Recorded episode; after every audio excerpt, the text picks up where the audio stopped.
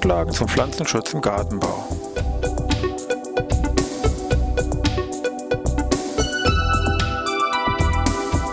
Ein wöchentlicher Podcast der Forschungsanstalt für Gartenbau an der Fachhochschule Weinstefan von und mit Thomas Lohrer. Für Gartenbaustudenten und alle anderen, die sich für Krankheiten und Schädlinge an Pflanzen, deren Biologie und Bekämpfung interessieren. Thema heute Fachbegriffe im Pflanzenschutz Teil 3 ja, ich begrüße wieder hier aus Weinstefan zur neuen Podcast-Folge Pflanzenschutz im Gartenbau.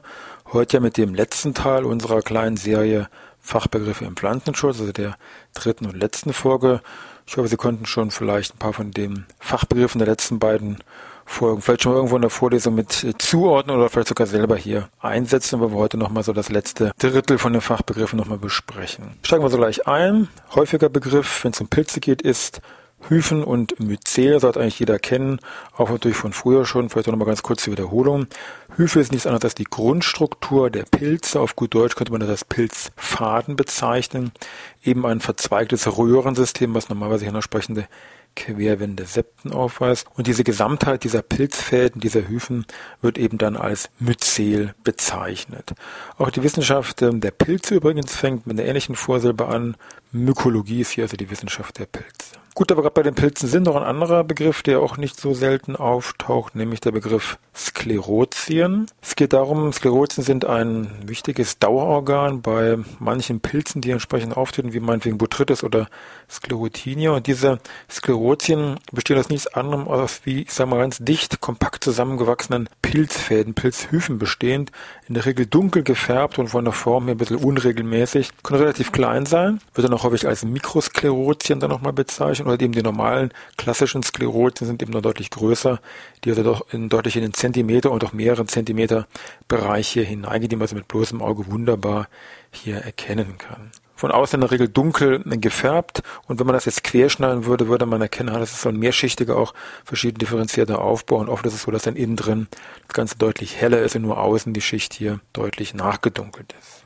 Pyrethroide, wieder ganz andere Baustelle. Es geht hier um verschiedene Wirkstoffgruppen bei Pflanzenschutzmitteln. Hier gibt es natürlich bei Fungiziden und Insektiziden zum Beispiel bei Insektiziden ist bekannt solche Wirkstoffgruppen wie eben die zitierten Pyrethroide. Andere wären chlorierte Kohlenwasserstoffe, zumindest früher eine bekanntere Gruppe natürlich. Ansonsten sowas wie Carbamate oder eine Gruppe, die etwas neuer zumindest ist, ist die Neonicotinoide. Bei den Fungiziden auch dort gibt es sogar wesentlich mehr Wirkstoffgruppen. Bekannte Namen sind zum Beispiel sowas wie Benzimidazole, Strobilurine, Triazole oder auch die Gruppe der Thiocarbamate. Weiterer Fachbegriff oder ein Begriff, der häufiger genannt wird, ist Schwächeparasit. Man vorsichtig sein, wenn man das gar nicht kennt. Das ist jetzt kein, ich sag mal, geschwächter Parasit, sondern ein Parasit, meistens wird es natürlich bei Pilzen hier bezogen, der im Wesentlichen nur geschwächtes Gewebe hier bevorzugt oder besonders gut und gerne befallen kann. Geschwächtes Gewebe heißt also, Pflanze ist geschwächt durch biotische oder abiotische Faktoren. Und so ein klassischer Schwächeparasit ist hier zum Beispiel Grauschimmel, also der Botrytis cinerea.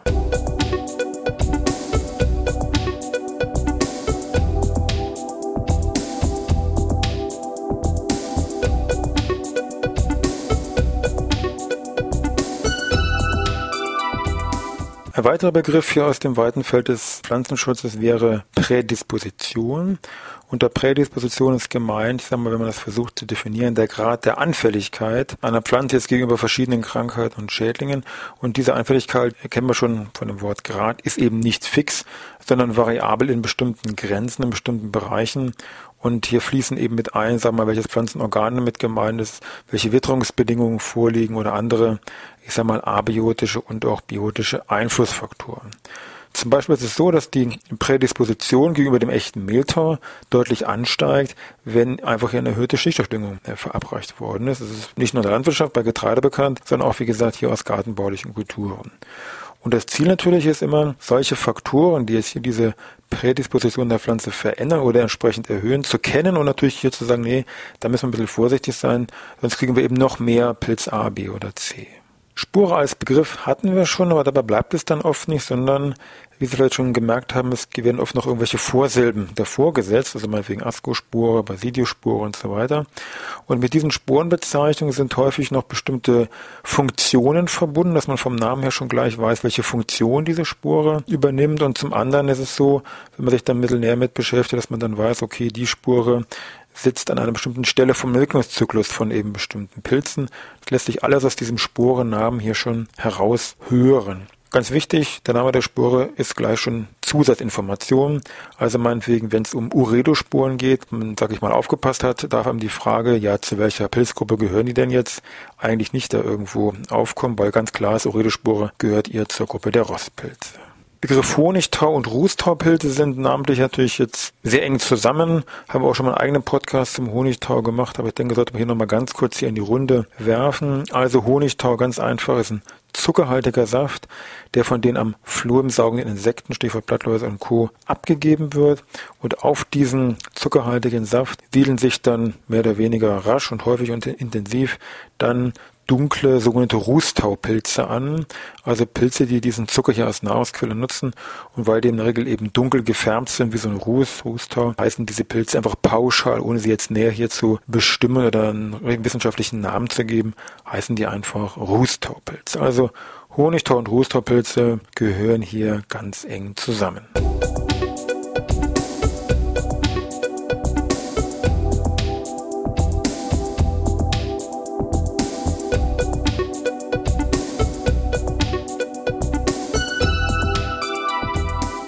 Begriff Wirt, Wirtspflanze haben wir auch schon mal ein paar Mal hier so indirekt ist der gefallen. Auch da gibt es eine weitere sagen wir, Spezifizierung. Es gibt so Begriffe wie Hauptwirt, Nebenwirt und auch Zwischenwirt. Das muss man ein bisschen getrennt jetzt erstmal ein bisschen, sage ich mal, betrachten. Zum einen gibt es die Kombination Haupt- und Nebenwirt und eine andere Kombination ist Haupt- und Zwischenwirt. Machen wir erstmal diese Kombination Haupt- und Nebenwirt. Das ist meistens bezogen auf den tierischen Bereich, aber auch auf Pilze.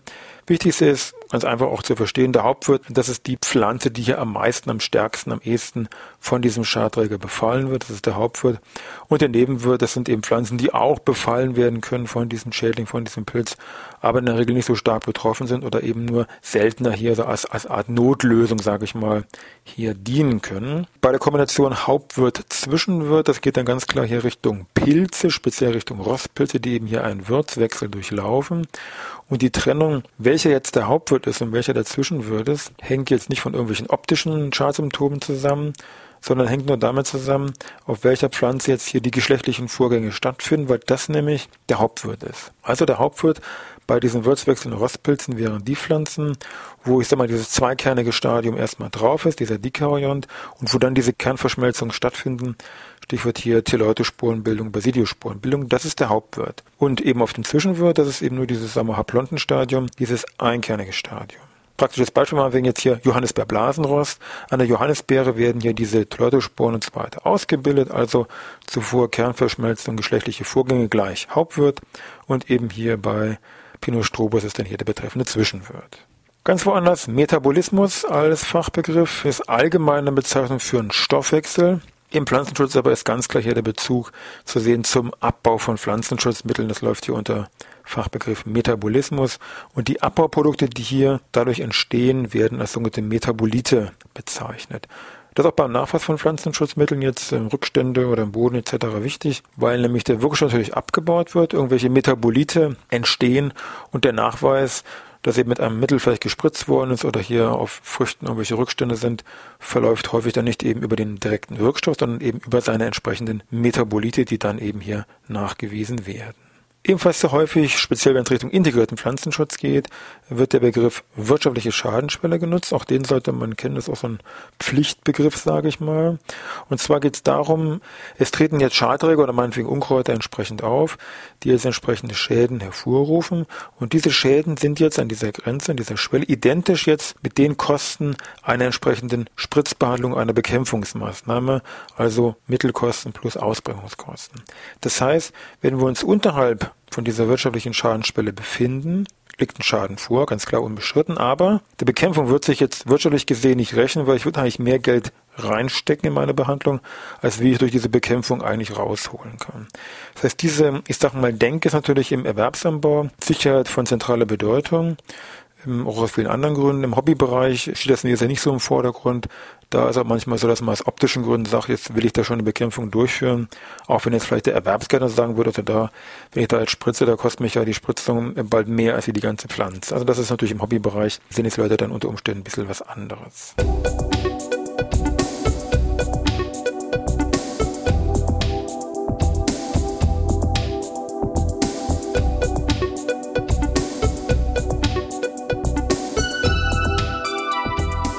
Bleiben wir nochmal bei den Pflanzenschutzmitteln. Da gibt es diese Begriffe, es gibt protektive Pflanzenschutzmittel und kurative Pflanzenschutzmittel. Gibt es bei den Fungiziden genauso wie bei den Insektiziden. Im Wesentlichen aber sage ich mal hier auch bei den Fungiziden. Gemeint ist bei dieser protektiven Wirkung, das heißt, es ist eine vorbeugende Wirkung. Das heißt, es ist kein Schädling da, kein Pilz ist da. Ich spritze und liefere durch diese Spritzbehandlung einen Schutzbelag auf der betreffenden Pflanze und bekomme dadurch einen Schutz gegenüber Pilzen und Tieren. Das heißt, wenn der Erreger im Blatt ist und ich dann mit meiner protektiven Spritzung ankomme, hat das gar keinen Effekt mehr, weil ich eben nur eine neue Besiedlung hier verhindern kann.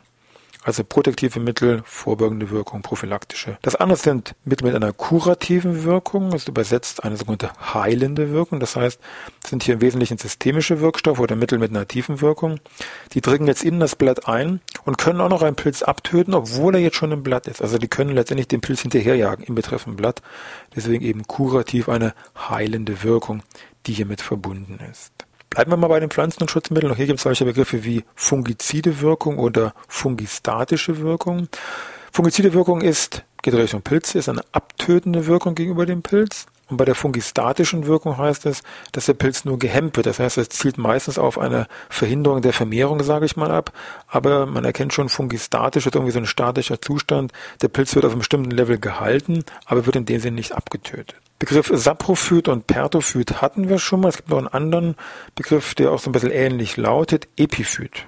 Epiphyt ist gemeint, es gibt eine ganze Reihe an Erregern, Pilze und Bakterien, die jetzt auf der Blattoberfläche leben, also meinetwegen Blätter, aber überhaupt gar keinen Schaden an den betreffenden Pflanzen hervorrufen und damit gar nicht als Parasiten jetzt in Erscheinung treten, sondern von dem eben leben, was so auf dem Blatt sich da irgendwo tummelt, an irgendwelchen Ablagerungen aus der Luft, Ausscheidungen von Pflanzen und, und, und.